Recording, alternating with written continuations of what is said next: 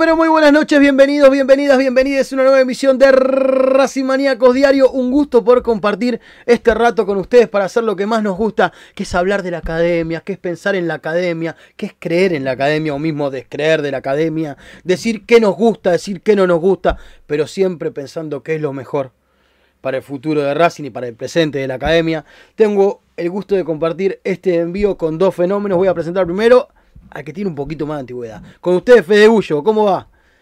Muy, pero buenas noches, Lau, eh, Juanpi, para todos los espectadores Racing maníacos. Contento porque Racing ganó, pues contento porque la fecha terminó siendo positiva por varios resultados, porque le, lo pasó a River, lo pasó a Argentino, le descontó dos puntos Huracán, dos puntos a de Cruz, dos puntos a Tío de Tucumán. Sigue a cuatro de Boca, a cinco de Gimnasia, que ahora es el líder, así que eh, terminó siendo una fecha positiva desde varios puntos de vista, porque también en Copa Libertadores perdió estudiantes, empató estudiantes, perdió argentinos. Eh, pero bueno, queda pensar ahora en el próximo partido que contra Platense. Va a haber que ganar, va a haber que por fin tener dos partidos consecutivos ganados en este torneo y seguir pensando en la Copa Libertadores y en la lucha por el título. Como condición sine qua non está ganar el domingo. El que sabe esto y muchas cosas más es el señor Juanpi Manera. Juanpi, buenas noches, ¿cómo andás? Hola Lau, ¿cómo estás? Un abrazo para vos, para Fede, para toda la gente que se va sumando del otro lado. Hoy para vivir la previa del partido contra Platense. Vamos a ver si hay un posible 11. No, no, no hubo mucho. No hay mucho filtrado. movimiento, de ninguno de los No dos lados, ¿eh? movimiento de ese lado. Pero vamos a arriesgarnos con un posible 11, con un par de vueltas, con una noticia de último momento, que Sí, uno de los jugadores que fue expulsado eh, contra estudiantes no va a poder estar mañana, ahora vamos a decir quién es. Y bueno, contra un rival duro como es Platense, que viene de una buena campaña, que desde abril estaba viendo recién que no pierde de local, así que Racing tiene un, un buen desafío el próximo domingo. Claramente. Vamos con la información de último momento que está relacionada con las suspensiones. Contanos, Fede Gullo, ¿qué salió en el boletín de la AFA? No, ayer empezó a trascender después de que se conociera que a Marcos Rojo por pegar una patada en la cabeza a De la Cruz iba a recibir una sola fecha de suspensión. Y la otra noticia que también trascendió era que en Racing, Johan Carbonero y Carlos Alcaraz también recibirían solo una fecha, pero faltaba el boletín oficial de AFA. Salió hoy y en el apartado de estudiante Racing dice que Johan Carbonero efectivamente recibió una fecha de suspensión, que ya cumplió contra Patronato, pero que Carlos Alcaraz recibió dos fechas de suspensión, es decir, tampoco va a estar presente contra Platense y recién volverá a ser considerado por Gago para el partido contra Unión, que ya tiene fecha, día y horario, también el partido con Rosario Central, vamos a repasarlo en minutitos nomás. Esto fue de hace un ratito, ¿eh? Esto fue de hace un ratito. Tendrá una hora, una hora y monedas. Es raro que el boletín salga un viernes, normalmente sale los jueves. Se retrasó, calculo que tuvo que ver con el hecho que es una fecha que tuvo actividad entre semana y demás. Bueno, debe haber venido por ahí la mano, calculo. Pero esto es reciente, completamente de hace un rato. Una fecha para Carbonero, dos para Alcaraz. Juanpi, ¿cuánto crees que le puede llegar a afectar este esto a Gago? El no contar con Charlie, tomando en cuenta todos los que vuelven, ¿no? Sí, bueno, por suerte hay, hay varios jugadores que vuelven, no está Racing tan afectado como, como lo fue el último martes contra Patronato, que llegó a tener 10 bajas y que tuvo que citar a un montón de chicos de, de la reserva. Eh, el caso del Carayo, si estaba disponible para el domingo, yo no creo que, que iba a ser titular. Es más, yo me juego que va a ser Jonathan Gómez el titular en la mitad de la cancha. Para ya mí vas adelantando, ya vas adelantando un poquito del 11. No hubo muchos indicios, pero yo para mí no va, no va a formar con el mismo esquema que el martes. Para mí desarma la línea de 5, vuelve con 3 en el medio. Sí, para mí va a mantener los delanteros que, que jugaron el otro día, que son Auche, Copetti, y para mí lo va a mantener a Maxi Romero en el equipo. Mira vos, eso sería una modificación importante porque cambia la movilidad en ataque. Porque quedarían más movedizos como vimos en el partido este pasado. eh, Copetti y este Auche en especial. Auche jugó suelto. Sobre todo el rato que jugó Racing muy bien, que fueron 15 minutos. Este jugó completamente suelto Auche. Era, parecía por momentos un interno más que un delantero. O un enganche, tal vez tirado un poquitito más para la derecha. Sí, fue, fue más un llegador que, que un extremo, un decididamente delantero. El que Eh, quedaba un poco más estancado era Romero, el que quedaba más de área, digamos, de los tres. Sí, de que para, manera. que para mí, eh, más allá de las tres jugadas que agarra el primer tiempo, en las que dos define bien y se le va por milímetros, en la que define mal, es la que define de zurda, que también es su pierna inhábil, pero saca muy bien el arquero, en línea general pro- promedió un buen partido. Un buen partido. No la rompió, por supuesto. Veníamos viendo una, una cara muy distinta también de Maxi Romero, pero sí peleando varias pelotas, ganando. Contra un rival que tiene unos defensores duros. Porque no es fácil pelear con Quintana, no es fácil pelear con la, con la defensa de, de Patronato. Hizo un buen partido. Eh, Sí. la verdad que se- no sé si era eh, para ganarse el puesto, pero celebro que Gago eh, Pero por lo menos pueda para sostener. renovarle la confianza. Claro, porque yo creo que lo que necesita es eso, ¿eh? Porque el cabezazo que mete, el gesto técnico es buenísimo y se le va por milímetros, la que le pega es zurda y se le va también, pega en el cartel de publicidad al lado de la- del palo. Lo mismo, Es también una definición buena y con una pierna inhábil y la que le ataja el arquero no es una mala definición, pero sí, bueno, le faltó eficacia y por supuesto que no, no, no es un partido 7-8 puntos porque falló tres chances claras de gol, pero sí 6 puntos eh, es, y comparado a lo que veníamos viendo, es un partido eh, aceptable de Maxi Romero. ¿gritaste el gol, Fede? Lo mismo le pregunté a Ale ayer. Eh, muchísimo, muchísimo porque... No, no, no, yo me refiero al de Romero, ¿eh? El gol que Ah, no, no, no. No, no, porque yo estaba en, eh, del otro. Del Estábamos otro todos del lado. otro lado. Estábamos todos Yo en estaba la en la punta. gritante, ¿eh? Vi que se fue cerquita, vi que se movió el cartel de publicidad. Se escuchó que gente gritó el gol, pero de, de- de ese lado no. Es que daba para comerse la mague, muchachos, vamos a decir la verdad. Daba para Sí, meterte. sí. Es que pasa tan cerca que era muy difícil. La otra que se casi que se grita así de ese lado es la que no llega a Auche a empujarla por el segundo palo, que parecía que se la llevaba puesta, y algunos se, se levantaron casi como para gritarlo, pero eh, nada, bueno. Recién se guardaron el gol para una Sí. Genial la jugada en el próxima. segundo tiempo. Quedó para la próxima. Eh, tenemos un programa cargado, tenemos un montón de cosas para contarles. eh, pero para mí es muy importante decir esto que voy a decir ahora. Es de una ausencia total de tacto. Y de una ignorancia hacia el socio, aún en el contexto económico que está el país, o aún no. Con una ceguera hacia el contexto económico que tiene el país, que Racing en un año haya aumentado un 83% infracción la cuota de socio. Es una brutalidad.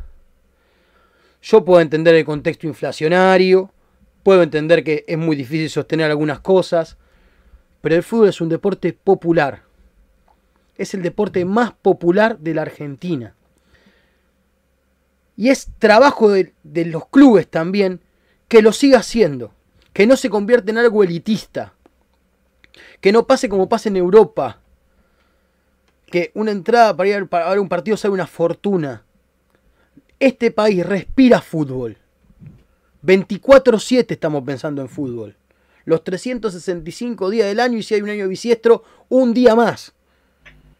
Entonces, ¿cómo puede ser que Racing se esté dentro de los tres clubes de la Argentina con la cuota más cara de todas? ¿A cuento de qué?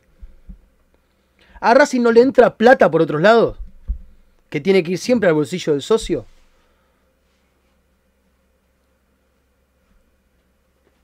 Hoy lo pude hablar con un par de dirigentes a eso. La respuesta que te dan es que subió todo. Que hay, un contexto inflacionario. Nada que no sepamos porque al supermercado vamos todos. Porque el alfajor que te compraste, el guaymallén que te compraste hace un rato, sabes que por ahí la semana que viene está más caro. Entonces, es una vergüenza que al socio de Racing le hayan aumentado en un año el 83% la cuota y que a los socios que la pusieron toda la pandemia, con lo difícil que era conseguir un mango en pandemia, lo único que le mandaron fue un diploma en JPG, en un mail. ¿Cuándo van a dejar de darle la espalda al socio? ¿Cuándo? Es una brutalidad, es una atrocidad. Es de una ignorancia total por el bolsillo de la persona de a pie. Porque en la comisión directiva no hay nadie de a pie. ¿eh?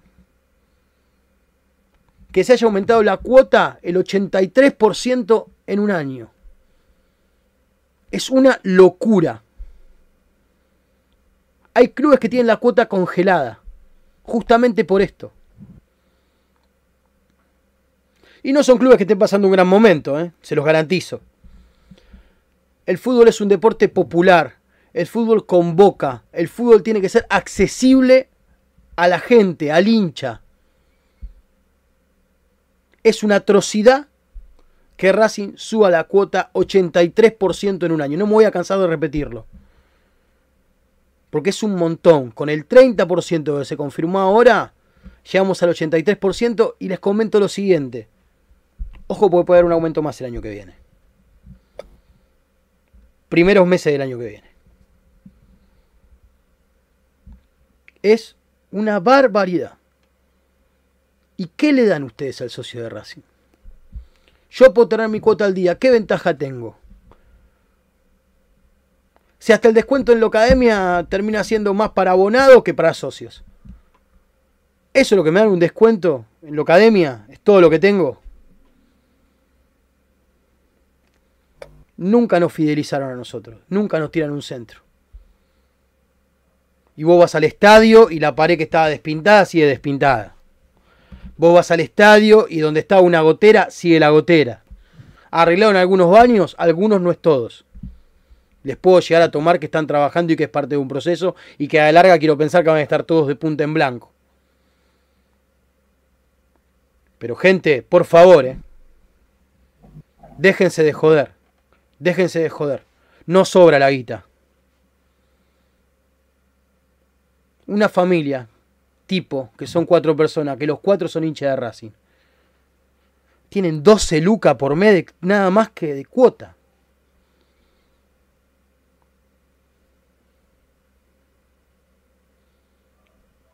Córtenla. Igual no importa lo que digamos nosotros, porque cuando hay reunión de comisión directiva levantan todo la mano y anda a cantarle a Gardel. Ahora sí, presupuesto para el ascensor. Y para los palcos, siempre hay, ¿eh? Porque en esta nueva. En este nuevo presupuesto, adivinen qué. Hay una parte del presupuesto asignada a reforma y modernización de los palcos. En esos tres reglones que mostraron como un presupuesto. Mena es el responsable de eso. El, ex tesorero de Racing ahora está en otro puesto, pero fue tesorero de Racing durante más de dos mandatos. Es una atrocidad. Déjense de joder. Déjense de joder y de faltarle respeto a la gente. Porque Racing no te da nada, ¿eh? Más allá de lo que pasa cuando rueda la pelota, Racing no te da nada. No hay ninguna actividad que no tengas que parar un adicional, no te dan nada. No te dan nada. Te querían cobrar hasta Racing Play. Que funcionó bárbaro Racing Play. Ya no existe más. Ahora sí, para la foto están todos. Hoy la foto la vi en vivo aparte. ¿eh? Para la foto están todos. Los que no se hablan entre sí también están porque en la foto queda bien. Y como quieren ser candidatos para las próximas elecciones, quieren estar en la foto.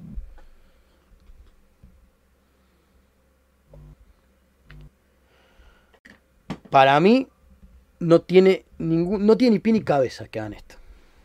No tiene ni pies ni cabeza. Yo entiendo que hay que bancar el club, que todo sale más caro, genial, pero un 83% anual de aumento en la cuota es una barra basada.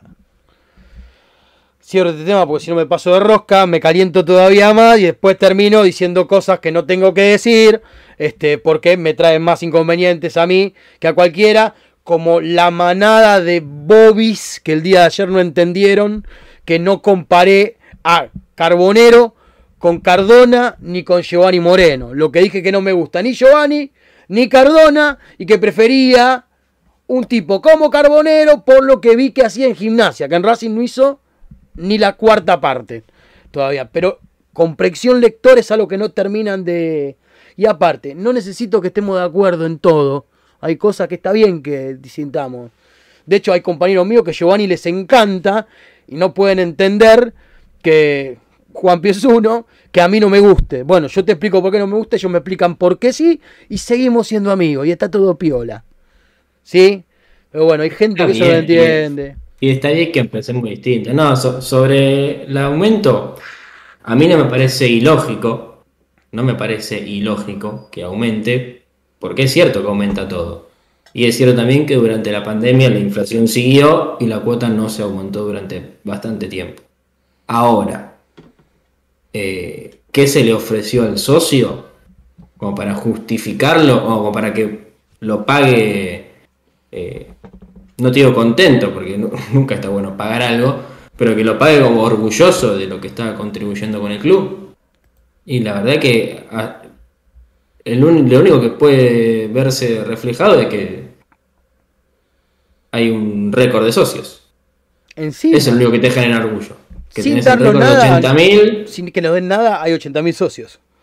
Claro, pero después eh, siempre hay quejas por todas las partes de la cancha de que hay eh, cañerías rotas o que los baños no están bien y que se hace un ascensor para el palco, pero falta mucho en, otras partes del estadio. Este vestuario está, a mí está perfecto. Vamos a hablar, es una belleza. Eso, es otra cosa. Pero, sí falta. Tener un equipo de primer nivel necesita, perdón Fede, tener un equipo de primer nivel como el que Racing pretende tener, requiere también de una infraestructura de primer nivel como socio uno no se puede quejar de que eh, no se invierten millones de dólares en un montón de lugares, pero al mismo tiempo no querer pagar eh, un poquito más de cuota, que tampoco es eh, que vos decís, bueno, el segundo que más paga, el segundo el club que más cobra es 1500 y gracias se fue a 3000, bueno, ahí sí sería una locura.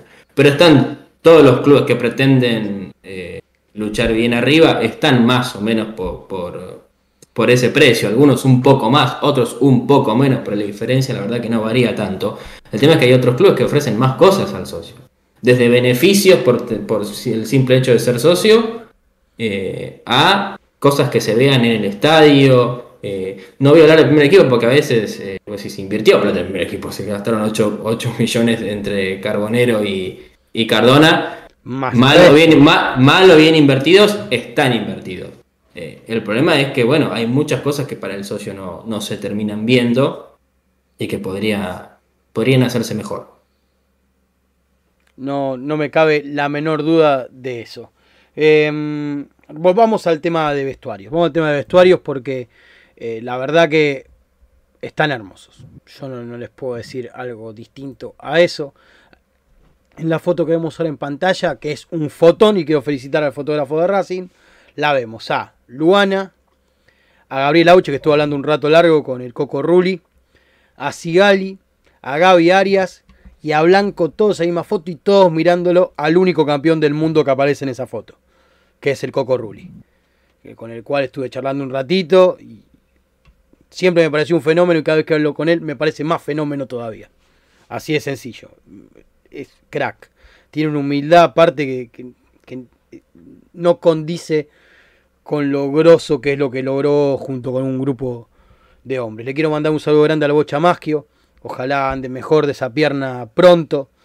Este, y, podamos verlo no solamente de tipo de eventos, sino habitualmente eh, en la cancha. Que bueno, nada, es un hombre grande, tiene algunos problemas en las piernas, futbolista. Aparte no había infiltración, no había ibuprofeno, no había nada en esa época.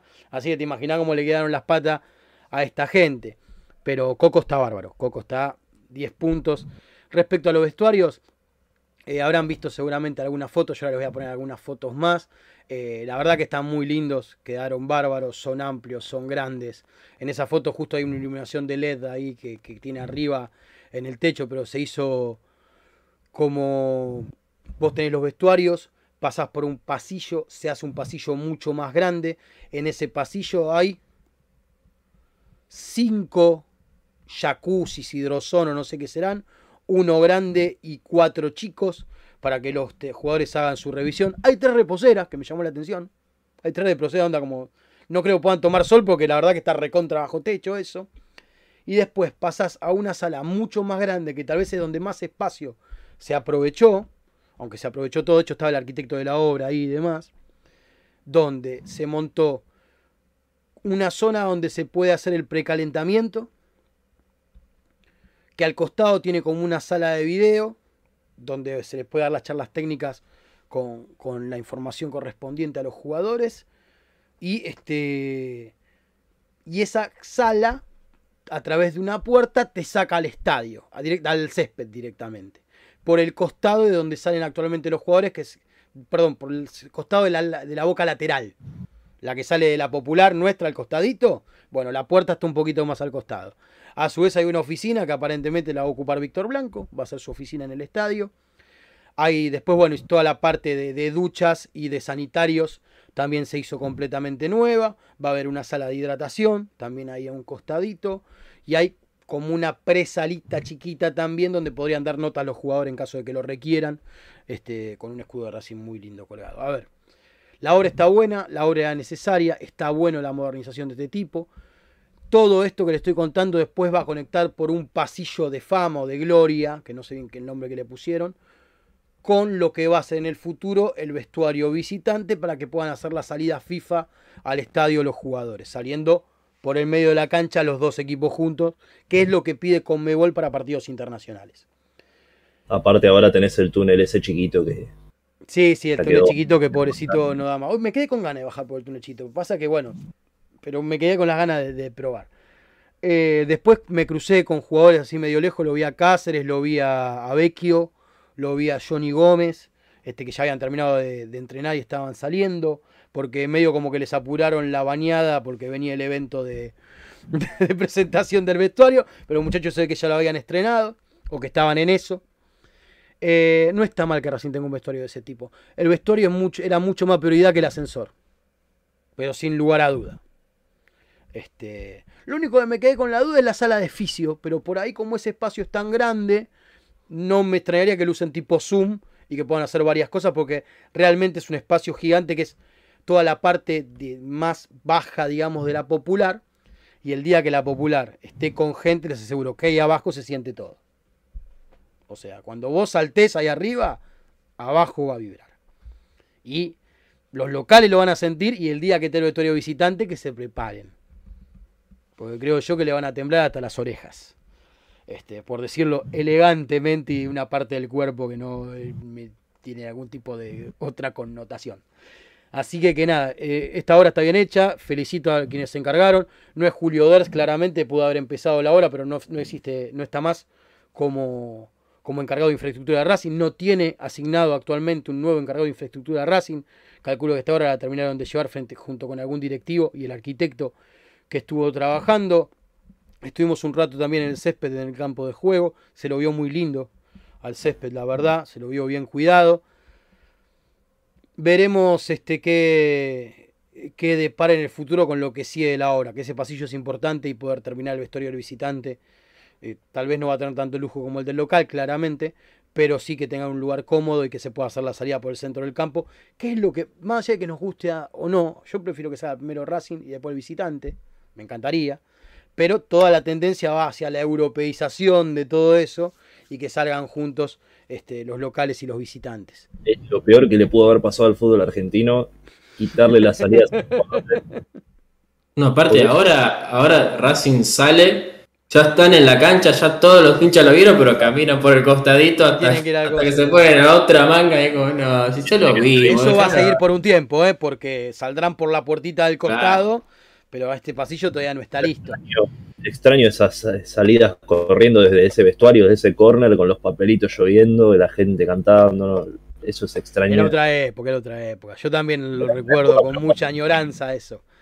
Este, bueno, es una tendencia y aparte claramente lo hacen así porque en la transmisión gusta y la verdad que mucha más gente la que lo mira por tele que lo que estamos en la cancha, pero no por eso nos tiene que gustar que se haga de esa forma, que quede claro. Eh, veremos qué pasa. La verdad que los vestuarios están muy lindos y, y considero que era algo necesario. Ahora espero que sean por otras cosas necesarias para nosotros, los que visitamos el estadio. Sí, este, entiendo que hay cosas que se están haciendo bien, pero falta, falta mucho. Y falta mucho porque no se hizo nada durante mucho tiempo. Ese es el problema. Falta mucho porque no se hizo nada durante mucho tiempo o no se hicieron cosas claramente visibles. Aparte de eso, colabora en un futuro para albergar algún, algún evento masivo como, como iba a ser la Copa América. Claro, por ejemplo, para mí igual eso, eso estaba agarrado con alfileres, a mi gusto. Y Por sí, sí, sí, que tuve. un toque. Pero Pandemia no- por- y bueno, nada. es correcta, Racing terminó teniendo de baja el cilindro para esa Copa América, después se terminó jugando en Brasil, obvio. Pero para un futuro estas cosas, el, el tema del vestuario, hacer, ¿Ya el vestuario del Mundial del 2030 está descartado entre Argentina, Uruguay, Paraguay y Chile? ¿O sigue todo ese tema de candidatura, Fede, por ahí? Todavía no se confirmó nada. Argentina es uno de los candidatos en conjunto con 700, todo Sudamérica. Va a ser el Mundial Sudamérica 2030. Si se llega a ser ahí. otro lado, Estados Unidos, Canadá es la otra, uno de los competidores. No, este es- ese se va a ser 2026. Estados Unidos, Ah, México, Canadá es tenés razón. 2026. Disculpa. Eh, si quiere Inglaterra, quería llevárselo el 2030. Porque el 2030 es 100 años del primer mundial. Que la final fue Argentina-Uruguay, entonces la idea principal era hacerlo Argentina-Uruguay. eh, y el otro que dijo, pará, si en el primer mundial, que venga la tierra donde nació el fútbol, que venga Inglaterra, fue otro que sumó, después ahí va, va a haber varias candidaturas más. hecho el primer mundial ingleses si Eh, no lo hicieron, lo lamento. Claro, veremos, veremos entonces qué se decide, falta todavía. Si llega a ser Argentina una de las sedes, y ahí me gustaría que el cilindro sea uno de los estadios. Bueno, pero si se hace con el contexto que se venía hablando, que era Argentina y Uruguay en principio. Después aparece Argentina, Uruguay, Paraguay, que dijo, hola, somos la Conmebol. Nuestra sede está en Paraguay y estamos dispuestos a poner tanta moneda, porque de eso se trata, ¿eh? Ojo, igual, eh, Y ahora por ejemplo, Chile. el mundial de, de ahora es Estados Unidos, México, Canadá, y es un mundial en Estados Unidos con algún partido en Claro. México, algún partido en Canadá. Que era ¿Cuántos- lo que iba a pasar ¿Cuántas canchas? Que era lo que iba a pasar en ¿Cuántas Uruguay. canchas en Uruguay sacando el centenario pueden albergar un partido mundial? Creo que ninguno, solo el centenario. todas canchas. Dentro del en proyecto estaba proyectado dos estadios en Uruguay. Claro, en Paraguay el defensor del Chaco. En Chile el estadio de Santiago de Chile. ¿Cuántos más pueden albergar? Son partidos mundialistas, eh, estadios mundialistas. No hay mucho.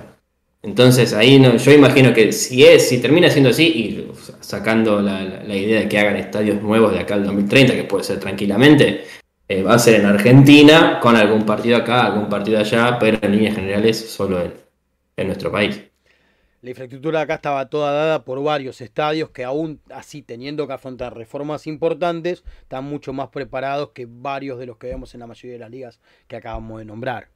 Sí, este, eh, acá Argentina tenemos el Monumental, tenemos la cancha de Boca, tenemos la cancha de Racing, la cancha de los vecinos, tenemos Mar del Plata, tenemos Córdoba, está Mendoza, este, está Santiago del Estero con el Madre de Ciudades que se sumó. Planificando para Tucumán ahora. Están planificando algo similar para, para Tucumán, pero acabo de nombrar siete estadios entre pito y flauta. Si sí, sí, hay de sobra, Fede Caldas dice el Gran Parque Central. El Gran Parque Central es un histórico, pero no es un, no es un estadio para mundial. Tal vez se puede, puede estar dentro de lo que son esas reformas, que se, se reforme el Parque Central o el Gigante de Arroyito. Inclusive me estaba olvidando, aparte del Estadio Único de La Plata, e inclusive hasta del Estadio de Estudiantes, que me los estaba olvidando y son estadios... El no sé. El único se hizo para la Copa América 2011, así que es un estadio de selección. Señor estadio. Pero el de estudiantes tal vez será el más chico, pero es un estadio completamente moderno. Creo que pasa una revisión FIFA tranquilamente. Este, de hecho, hay copas del mundo donde se ha jugado en estadios que son chicos. Este, sin ir más lejos, eh, en el caso de Estados Unidos no, pero en el caso de Francia había un par de sedes que se usaron muy poquito porque eran chiquitas. En Sudáfrica pasó algo similar, más allá que se hicieron estadios gigantes. Y bueno, y Qatar tiene un despliegue económico que puede armar lo que tenga ganas. Volviendo a Racing, pegamos una vueltita por el fútbol internacional, pero porque venía a cuento de, no lo hubiéramos hecho de otra forma de no ser tal. Eh, algunos medios grandes pudieron hablar con Víctor Blanco. Estaban pactadas algunas notas, se ve. Yo estuve charlando un rato con el presidente de Racing, entre otros periodistas, no, no mano a mano. Eh, era un ambiente, digamos, donde no sé si daba tal vez este, y con los tapones para adelante. Si todo sale bien, en un tiempito vamos a tener una nota en el programa con el presidente de Racing. Es parte de lo que estamos tratando de arreglar, porque sabemos que ustedes tienen muchas consultas, nosotros también tenemos muchas consultas hacia él y hacia algunos miembros también de la comisión directiva de Racing. Vamos a ver si lo logramos, si, si logramos que próximamente, en breve tal vez, este, podamos tener a, Víctor Blanco para charlar con nosotros en Racing Maníacos. Habló con otros medios, dijo algunas cosas y esto decía cuando le preguntaban por la situación de Edwin Cardona en Racing. A ver, Cardona, nadie, creo que nadie duda de su capacidad de, lo que es eh, futbolísticamente, deportivamente, pero creo que eh, él tiene que poner lo suyo, lo está haciendo, lo va a hacer, estoy convencido, y nos va a dar, yo creo que sobre el final nos va a dar una ayuda muy importante. Eh, no me cabe ninguna duda. Bueno, eso decía Víctor Blanco tiró un tiene que poner de sí. ¿No? Tiró como un. Es la primera vez que dice eso. Claro, él siempre decía que era un jugador con calidad, que va a demostrar. Ahora tiró un medio un tiene que poner de sí. Eh, veremos, ¿viste? No pareciera que esté poniendo mucho de sí. Por lo menos no se ve a simple vista. Y claramente el técnico tampoco lo está viendo porque se comió una sanción. Y porque mucho que digamos no lo pone. Y cuando lo puso de titular, no pasó nada. Y cuando entró tampoco pasó demasiado. Este, entonces, veremos qué pasa. Yo sigo sosteniendo que para mí el futuro de Cardón en Racing en diciembre eh, cambia. Pero bueno, hay que encontrarle un novio también, ¿no? Como quien dice, cuando tenés que vender un auto, que vos sabés que el auto está lindo, todo, capaz, o más o menos, pero tenés que encontrarle quien te lo compre veremos qué, sucede. Otra de las cosas que hablaba justamente era sobre un tema importante, que son la renovación de Sigali, que dimos información y tenemos algo de información más para contar, y la de Mena. Con Sigali empezamos a charlar, depende, depende también de él, ¿no? si se quiere quedar en Argentina, primero, yo creo que sí, tengo todas las ganas y, Así que a partir de ahí este, nos sentaremos y empezaremos a negociar como, como siempre, como hicimos todos los años. La verdad que, hay una muy buena relación eh, eh, y no me, cabe duda que, en el fútbol argentino va a seguir en Racing. Y Mena todavía no hablamos, eh, realmente a él le vence también el 31 de, de, diciembre, pero también la idea es, renovarle, en la medida también que, que él quiera seguir acá en Argentina, ¿no? Bueno, ahí abrió una puerta Víctor Blanco que, que a mí no me gusta que esa puerta se haya abierto. Deslizó un si quiere seguir en el país, Mena. Ojalá que quiera. Ojalá que quiera porque para mí es el mejor 3 de la Argentina. Sin lugar a dudas, aparte, ¿eh? a muerte lo discuto a Mena, con cualquiera. Eh, preguntéle a Gallardo si no que, quisiera un Mena, ni, le, ni hablemos de Negro Ibarra, si quisiera un Mena. Y de ahí con todos los clubes fue argentino. No sé qué pasará, muchachos. Cuéntenme ustedes qué les parece, qué les latió respecto a esto. No, a ver, eh, Mena es eh, de los mejores laterales izquierdos que yo vi en Racing seguro, el mejor que yo vi seguro. Ahora está en un bajón futbolístico, eh, lógico también, producto de varias lesiones, no, no hubo mucha pretemporada, muchos partidos seguidos, tiene 35 años, no, no es eh, sencillo eh, con el, el año de Racing, pero sabemos todo lo que tiene para aportar él, sabemos el cariño que tiene por el club, pero también está hace ya cuatro años y sería no sería ilógico que, que él quiera irse. Que sea Pero no de. No sería ilógico. Sí, a Chile podría ir tranquilamente, volver a, a- a sus orígenes, pero cuando, cuando decimos quiera irse, que, que- que no se entienda como un se quiere ir de Racing, No, no, pero no. sí por ahí el hecho de, de- de irse del país sea algo que. eh, O volver a Chile más que irse del país sea eh, algo que, que le llame la atención y, y no estaría mal. Ponele que quiera jugar hasta los 36, 37. Que juegue Sí. los últimos cartuchos, digamos, allá. No me extrañaría. Inclusive no me extrañaría que quiera volver a jugar en el equipo de Valparaíso, el de camiseta verde, que nunca me acuerdo el nombre. eh, que, que es Wanderers. No me extrañaría que quiera volver a Wanderers, que es el equipo donde él realmente salió. Después le fue muy bien en la U. Y ahí es cuando pasa al fútbol brasilero. La U Sí, salió sí, campeón sí. con San Paoli, si no me equivoco, de la Sudamericana. Sí, sí, sí. Sale campeón con San Pablo. Sigue siendo, sigue siendo jugador de selección, Sí. porque está convocado, de hecho, a, a la próxima fecha FIFA, que yo imagino que el próximo partido Mena se va a hacer amonestar ahora el domingo. Quiero pensar. Tiene cuatro, tiene cuatro amarillas, se pierde Se se- el otro partido se lo pierde porque no va a estar con la selección. Y que haga la de Copetti contra Barraca, que se, haga- se hace amonestar para no jugar ese partido. Saque por la Boca. camiseta. Claro, alguna, alguna, sabemos que Mena no habla mucho, pero alguna protesta sobre el final del Yo partido podría aparecer. a un compañero haciendo un gol, pero él sacándose la camiseta. ¿Entendés? Onda medio raro. Re manija. Ojalá, oja- ojalá, ojalá sea por eso y no un full Claro, tonto original, sea que sea festejando un violación. gol. Eh, era el, de- el jugador de Newell's que dio 20.000 vueltas para sacar un lateral, para que lo amonesten. Eh, Willer Dista. Que dio, una, dio dos vueltas a la calecita por lo menos, sacó sortija y todo, antes de sacar el lateral. Muy, muy divertido, muy divertido. Tengo, para, hab- hablando de quintas Sí. amarillas, tengo Sí. una pregunta. Sí. Si Gali llegó a la Gran quinta, debate. ¿no? Gran debate que acaba de, de plantear. Porque en el boletín recién de AFA no aparece Sigali Bueno. como por 15 cinco amarillas, pero en el boletín todavía aparecen Jonathan Gómez y Al Moreno que ya la cumplieron. Entonces hay, hay algo que, que está mal y no se pasó. Sigali lo amonestaron cinco veces. Ahí Vélez, contra Vélez en la fecha 3, contra Gimnasia en la fecha 4, contra el Dosidi en la fecha 5, contra San Lorenzo en la fecha 15, que lo amonestan y Ahí está la roja duda. directa, Ahí está la duda. y contra Patronato.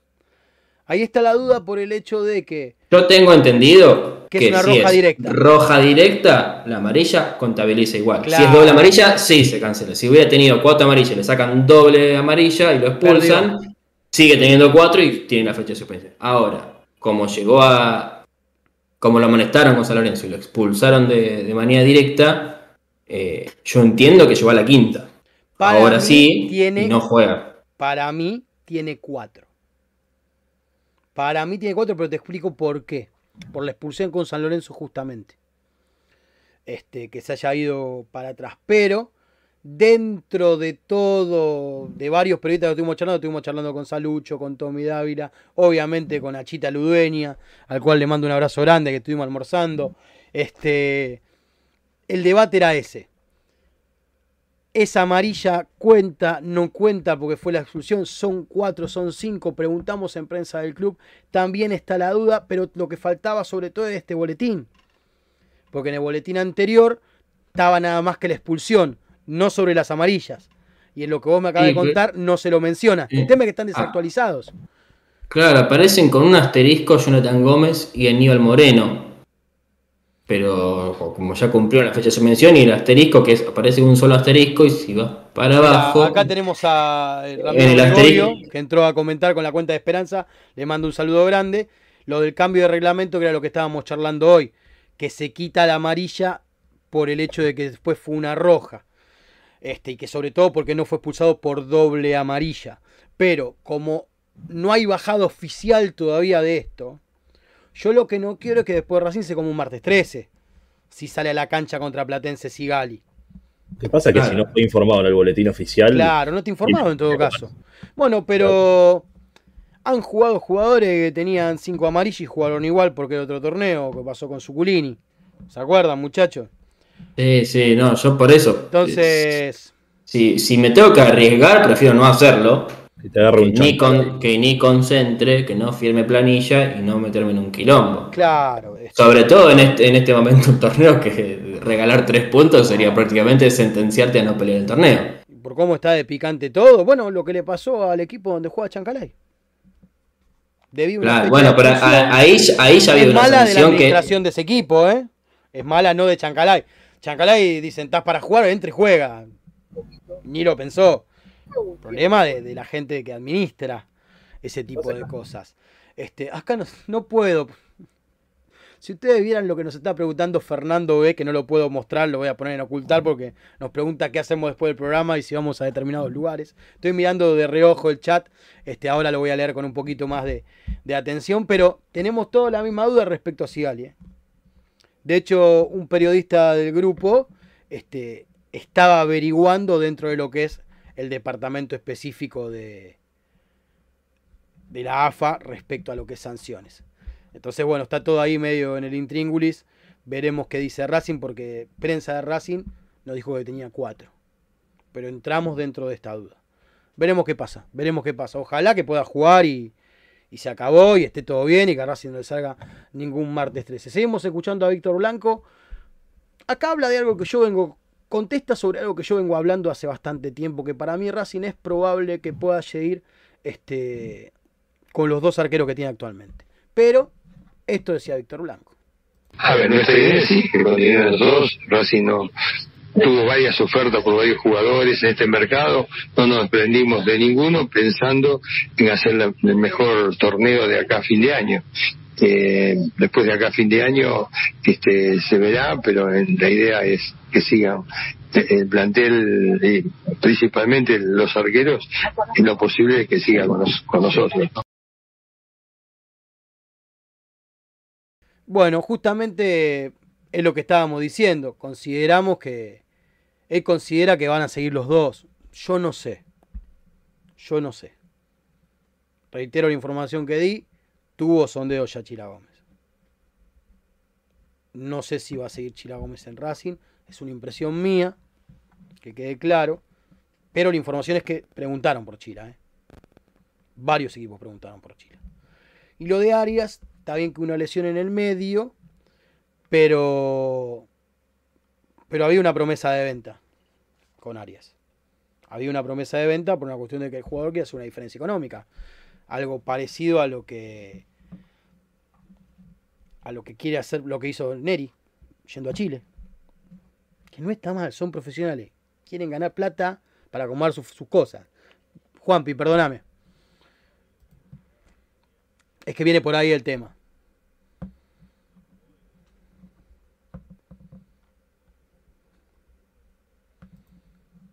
Sí. No, ni de casualidad.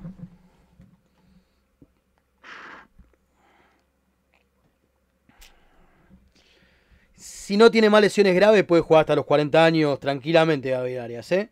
Lo digo hoy, ahora. Pero el tema es la lesión, que te aguante el cuerpo, hermano. Viene una rotura de ligamento.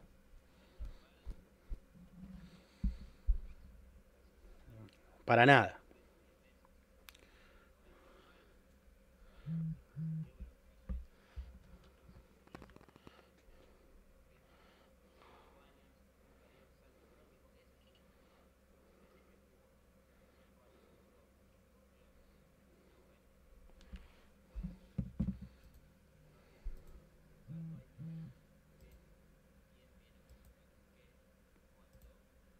Pero no sería descabellado que Repitan lo que juegue uno, diciendo, dos, chicos. tres años en Racing. Repitan lo que estaban diciendo porque corregí acá una cosa que no estaba saliendo al aire lo que estaban diciendo. Veníamos charlando lo del tema Arias y la diferencia económica, ¿no? Muchachos, repítanlo porque no, no se escuchó. Claro, exactamente, que Arias nunca dio un salto económico eh, en su carrera. Sí, jugó en Chile, que paga más que acá, pero en un equipo también chico.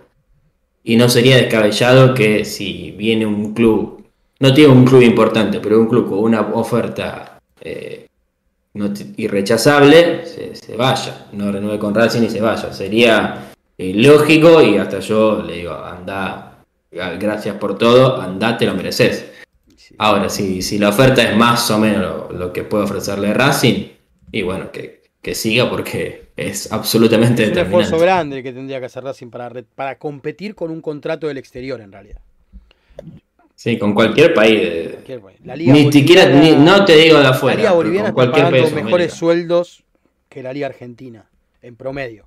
La Liga Boliviana. ¿Sí? Este, no es por desmerecer para nada, pero es una situación, una cuestión de economía. Es una cuestión de economía lo que estamos tratando. Las declaraciones que escuchamos hasta ahora las dio en el programa ¿Cómo te va? Víctor Blanco.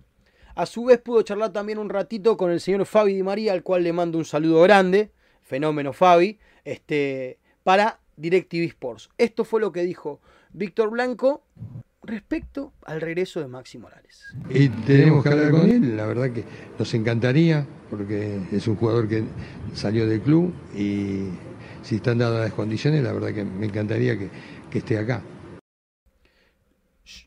Respecto a eso, lo que dice es eso. Pasa que Maxi Morales, eh, obviamente estamos al aire, sigue diciendo que, y de muy buena fuente lo podemos contar, que nadie habló con él. Y que la única vez que hablaron, ya había firmado un contrato recién con el New York City. Entonces, ¿de verdad le querés sacar un jugador al New York City No, no va a pasar, o sea, lo tenés que agarrar libre. Yo de una cosa estoy seguro respecto a Maxi Morales. De una cosa estoy seguro respecto a Maxi Morales. Que tanto su pareja como sus hijos quieren que vuelva a Racing y lo están volviendo loco. Porque sobre todo la esposa de Maxi Morales es una enferma de Racing. Es uno de los nuestros. Entonces, es una piba que está enferma de Racing. Entonces no me extrañaría que ya esté trabajando psicológicamente sobre Maxi Morales en el regreso. Yo no dudo que Maxi Morales tenga ganas de volver a Racing. El tema es que él está en un club donde es valorado, donde juega, donde salió campeón hace pocos días. Entonces, dejar un proyecto de ese tipo para venir a Racing y vivir, eh, venir a vivir a la Argentina, igual si no lo llaman no va a pasar nada, muchacho. No, y para colmo tuvo un episodio eh, bastante conocido en la época que era jugador de Racing con alguien que por lo menos todavía integra la comisión directiva Es otra de las cosas que le queremos eh, preguntar a Víctor Blanco.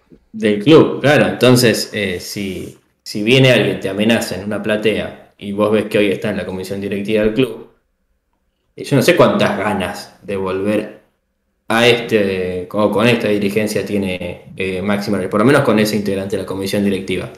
Eh, y después lo otro, como decías vos, eh, es fácil decirle a Sergio Romero y a Maxi Morales las puertas están abiertas, pero nunca ofrecerle un contrato. Yo le quiero decir a este, ¿cómo se llama? Mark Zuckerberg, el de Facebook, que las puertas de mis casas están abiertas también.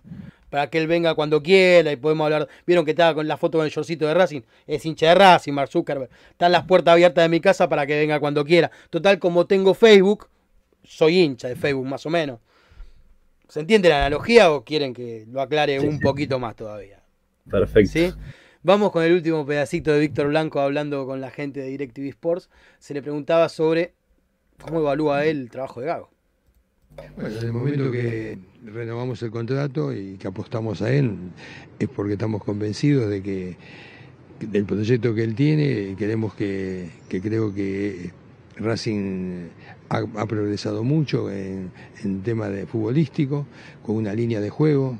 Y bueno, apostar a, eso me parece que mirando inferiores también, es importante lo- la cantidad de chicos que, que Fernando mira y con los que trabaja y para, para Racing es muy importante, porque las instituciones hoy la verdad que tienen que pensar mucho también en, las inferiores. No, está clarísimo que, que la única manera de sobrevivir o recibir dinero en forma internacional es haciendo un buen trabajo de inferiores. De eso no cabe la menor duda. De hecho, hoy estaba Miguel Gomis en la presentación de- del, del vestuario, este, una persona que respeto muchísimo, que tengo, tiene mi total admiración. Este, veremos qué pasa con eso. Yo por lo pronto, como veo que son bastante los que están del otro lado, les voy a decir lo siguiente.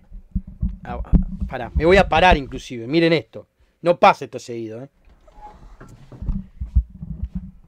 A vos te pregunto, mira, te miro así, te miro así fijo, fijo, fijo, feo, feo que termina así.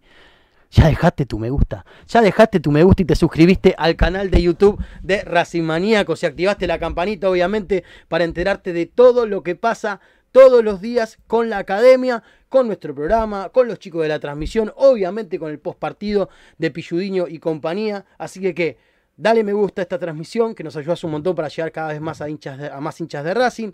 Suscríbete y activa la campanita para que te llegue una notificación al celu que te diga, che, mira, los pibes están al aire. Vos fijate. Los pi- o después acordate de verlo, porque nos podés ver, obviamente, si no nos puedes ver en vivo, lo podés ver después. Hay gente que me escribe al otro día a la mañana porque pone el trabajo, en el trabajo el programa y lo escucha ahí, que es el tiempo del que dispone. Y te agrego, te agrego que lanzamos la suscripción de Racing Maníacos a través de Mercado Pago destinada a quienes quieran ayudarnos a seguir creciendo como medio partidario de Racing. Se trata de una suscripción de solamente 500 pesos por mes, mucho menos de la cuota de Racing, mucho menos de lo que sale un kilo de queso fresco y ya estamos en situación de decir que sale menos de lo que sale medio kilo de queso fresco. Salvo que sea una muy buena oferta, ya estamos en condición de decir eso. Por ende, con este simple aporte nos puedes ayudar a crecer un montón como medio. Es un sistema totalmente transparente. Podés suscribirte por tarjeta de débito o de crédito a través de Mercado Pago. El link está en la descripción del video. Y además podés dar de baja la suscripción cuando quieras en caso de que suceda algo. Sabemos que no todos podrán ayudarnos, pero si está dentro de tus posibilidades, te lo vamos a agradecer muchísimo, ¿sí? Contame un poco qué pasó en el entrenamiento de hoy, Juanpi, porfa. Contame, contame, te quiero escuchar. ¿Qué pasó hoy? En el, la jornada arrancó en el gimnasio, después en la cancha auxiliar. Hubo rondos de posición, trabajo de definición, tareas tácticas ante un combinado de juveniles. Y bueno, la práctica mañana será en el estadio, en el cilindro. Por la mañana, seguramente a la noche, saldrá la lista de concentrados. Y a puertas cerradas. Sí, obviamente. Eh, saldrá la lista de concentrados que enfrentarán el domingo a Platense. ¿Y las chicas cuándo juegan, Juanpi? Se confirmó la fecha y horario hace un ratito. Jugaban contra Rosario Central por la fecha 20 de- del torneo femenino el martes 20 de septiembre a las 15 horas. Y te agrego lo siguiente, porque Racing cuando juega después con Unión y con Central, porque el domingo jugamos con Platense, pero después vienen dos fechas de local. ¿Cuándo las jugamos? Contame. El domingo, bueno, con Platense 8 y media. Después se confirmó contra Unión el domingo 27, eh, perdón, 27, no, 25 de septiembre a las 18 en el cilindro. Y después el viernes 30 de septiembre a las 21.30 frente a Rosario Central, también en el cilindro. Racing tiene dos de local, pero recuerden que las, de las últimas tres fechas, la antepenúltima y la anteúltima, Racing la juega de visitante. Así que tiene dos de local ahora y dos de visitante dentro de unas fechas. Se define el torneo enfrentando a River en el cilindro. Justo a nosotros nos tocó el final del torneo con dos fechas de visitante. Tres de las últimas fechas Racing juega dos partidos de visitante. Sí, una hablan con del peso de Víctor Blanco en la AFA, ya no se me ríe una media sola, se me ríen las dos medias, muchachos. Las dos medias, porque entre vemos lo que hacen los árbitros y después vemos cómo le caen las fechas a Racing. Y digo la media porque tendría que estar diciendo otra cosa que entendimos todos, ¿no? Podría estar diciendo las orejas, ¿por qué no? Mal pensados, chanchones. Les cuento algo que veníamos comentando hace unos días. Eh, ¿Qué pasó con Luca Andrada? ¿Tiene nuevo equipo entonces Luca Andrada, Juanpi? Sí, sí, como habíamos adelantado hace un par de días, es nuevo refuerzo de- del AEL Larizas de, de Grecia. Bien, Llega cedido a préstamo hasta junio del 2023 sin cargo y tiene una opción de compra bastante baja, 270 mil euros por el 70% del pase. Ya fue presentado hoy Luca Andrada, que estaba a préstamo en Estudiante de Buenos Aires y fue y rescindió, digamos, su vínculo con el club de caseros para que a Grecia. Muy bien. Un par de copas por lo menos le pusieron al fondo de la foto, ¿no? Como para que se sienta cómodo, pusieron un par de fotos. El color de la camiseta.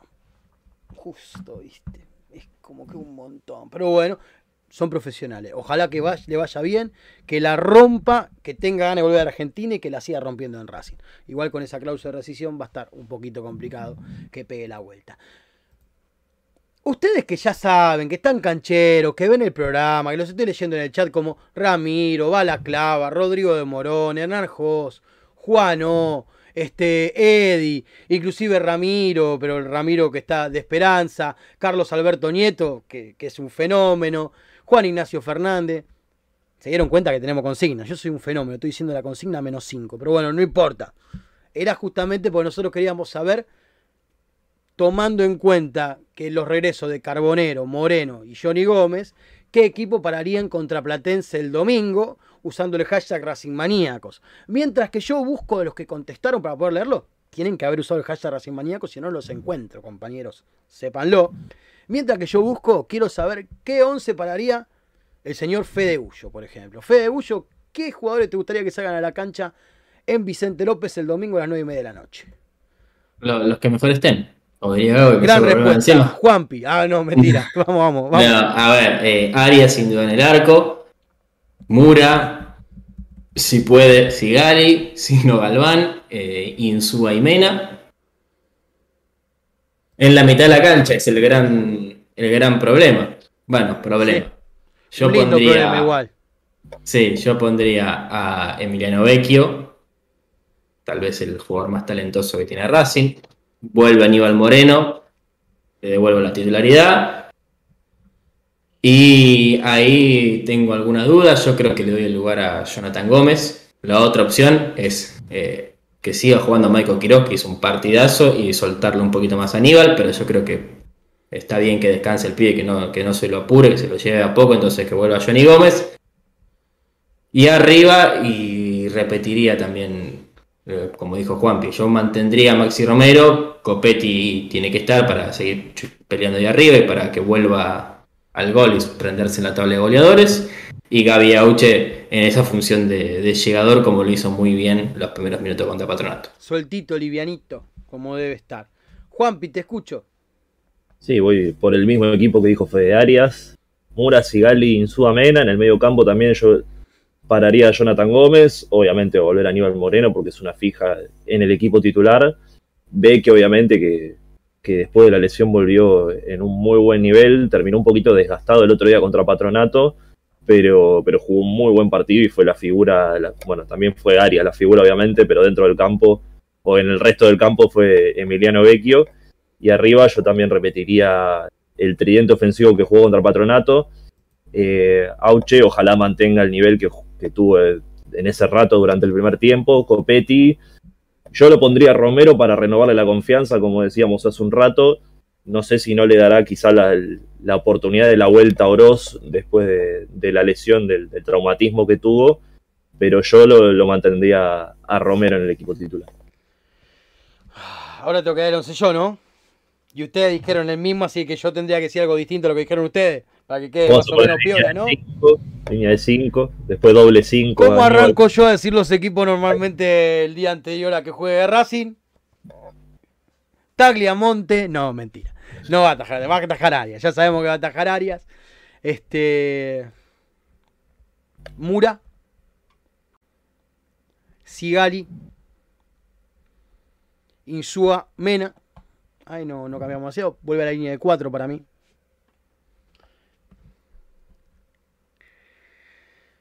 Moreno.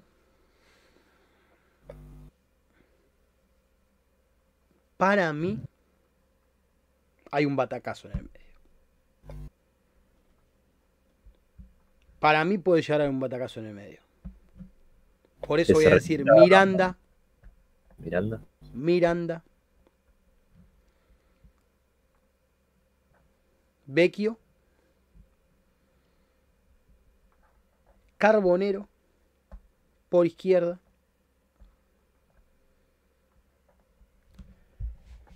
Este muchachito de juega 9 Copetti. y eh, Gabriel Auche en la derecha.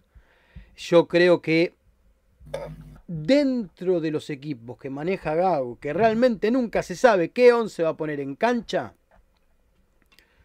eso es una variable potable. Mi duda estaba, obviamente, entre el regreso de Miranda, que creo que puede llegar a darse, y que lo ponga a Oroz en alguna de las dos posiciones que mencioné, o por izquierda o como interno. Creo que a Johnny Gómez lo va a esperar un poquitito más, no sé si lo pondría a titular directo Gago. Pero es algo que también puede pasar. Recordemos también que en el puesto de interno es donde más variedad tiene, en donde más para elegir tenés. Y donde más le falta el martes. Exacto. Ahora vuelven todos. Ahora vuelven todos. Este, eh, a mí me da mucha lástima que no esté Galván en el 11. Pero porque a mí Galván me parece que darle minutos lo va a ayudar también a que se suelte un poquito más. Que los viene teniendo por otros por motivos extrafutbolísticos como lesiones, expulsiones y demás. Pero cortarle ese ritmo de juego no sé cuán bueno puede llegar a ser. Pero reitero, y, y afirmo, la línea de 5 es mucho más ofensiva en un montón de aspectos de la línea de 4. Depende cómo la manejes y qué intérpretes pongas.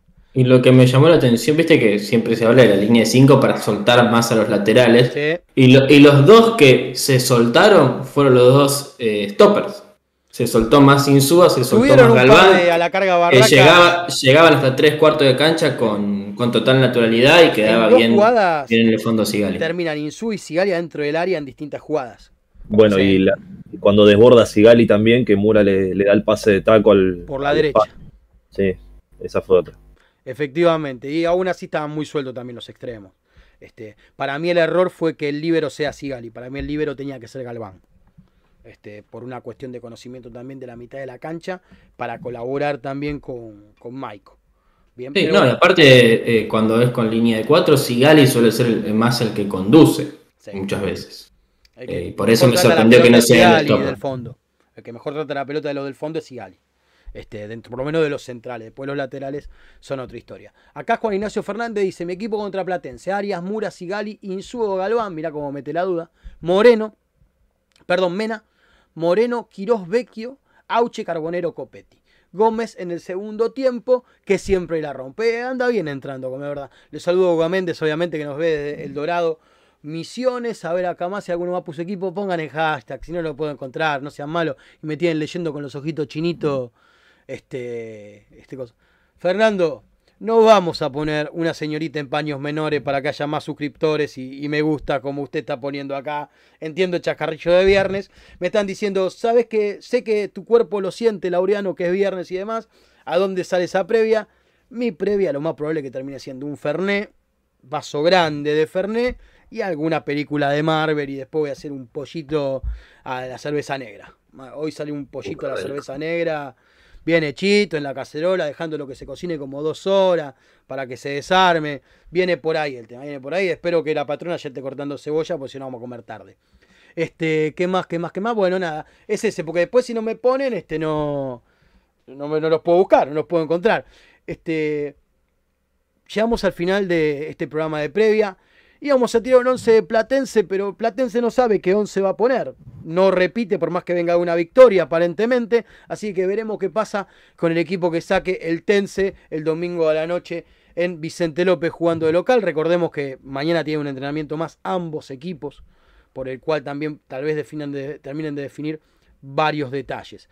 Sí, un, un detalle importante, eh, no va a poder tener a su capitán platense, Gastón Suso, llevó la quinta amarilla, así que pierde un, un baluarte importante en la defensa de Felipe.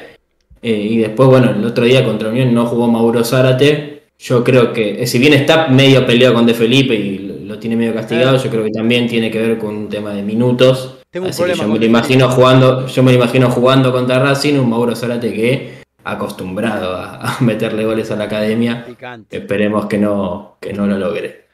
Eh, yo tengo un problema con De Felipe. Problema Está en que la vereda de enfrente. para mí es jodido. Hizo ascender a los muchachos de la área de enfrente, pero me cae genial. Me cae Ah. muy bien. No te digo que lo quiero como técnico de Racing, pero tanto él como Leonardo Carol Madelón son dos técnicos que me caen bien. Son dos tipos con los que me gustaría una De vez por mes juntarme a tomar un café. y hablar de fútbol, ¿viste? Tuvo Malvinas. Es un excombatiente de Ex Malvinas, un amigo mío, Lautaro Androsuk, eh, hincha de los vecinos, pero muy buen periodista, escribió un libro justamente sobre los jugadores de fútbol que estuvieron en Malvinas. Eh, lo recomiendo ampliamente. Hay un, hay, hay un documental en el que participa. Androsú como, como uno de los eh, de los productores y de los ideólogos, que también con, con- con dos que son compañeros míos ahora eh, en Days Sports, está en YouTube, es la clase 62, que son todos los que eran futbolistas y fueron a Malvinas. Algunos que volvieron y no se dedicaron al fútbol, otros que sí, uno de ellos es de Felipe, eh, pero cuenta así toda la historia de cómo la pasaron allá y cómo, cómo sobrevivieron allá y a la vuelta. Sí, porque nunca dejemos de recordar o tengamos presente que prácticamente la misma cantidad de gente que falleció en Malvinas defendiendo la bandera este, es la misma cantidad de gente que cuando volvió terminó con su vida en forma propia, digamos, para decirlo elegantemente. Eh, así que bueno, nada. Son argentinas y no nos olvidemos nunca de la gente que defendió nuestra bandera. Eh, gente, eh, pasamos por todos lados. Hablamos del vestuario, hablamos de los jugadores, hablamos del técnico, hablamos de qué puede llegar a salir a la cancha el domingo. Nos quejamos de lo de la cuota, con justa razón nos quejamos de lo de la cuota. Les conseguí un Juan Pimanera, les conseguí un Fede Gullo. ¿Qué más quieren de nosotros? Nosotros lo que queremos de ustedes es que el lunes a las 20 horas estén acá y obviamente escuchen la transmisión y el postpartido el domingo de la noche. Fede Gullo, muchas gracias por haber estado el día de hoy. Ha sido un placer como siempre. Mañana descansar y el domingo a ver a la academia. Y el domingo vamos a ver a Racing, a ver a Racing de corazón con el señor Juan Pimanera. Muchas gracias, Juanpi. Un saludo grande, Lago, para vos, para Fede, para toda la gente que se sumó del otro lado. Los esperamos el lunes con todo lo que deje el partido el domingo. Yo les voy a decir lo que les digo todas las noches. ¿Qué es la piedra fundamental de esto que hacemos? Que es que Racing es como tu viejo, como tu vieja, como tu hermano, como tu hermana, como tu mejor amigo, como tu mejor amiga. Y por eso Racing lo tenés que querer, lo tenés que cuidar y lo tenés que acompañar siempre. Y no es casualidad, pero para nada es casualidad. Eso es lo que mejor hacemos. ¿Quiénes? Nosotros, papá. Nosotros, nosotras, todos los hinchas de Racing. Que tengan muy buen fin de semana, muy buenas noches, muy buen fin de semana. Que gane la academia el domingo y el lunes los veo acá. Hasta la próxima, chao.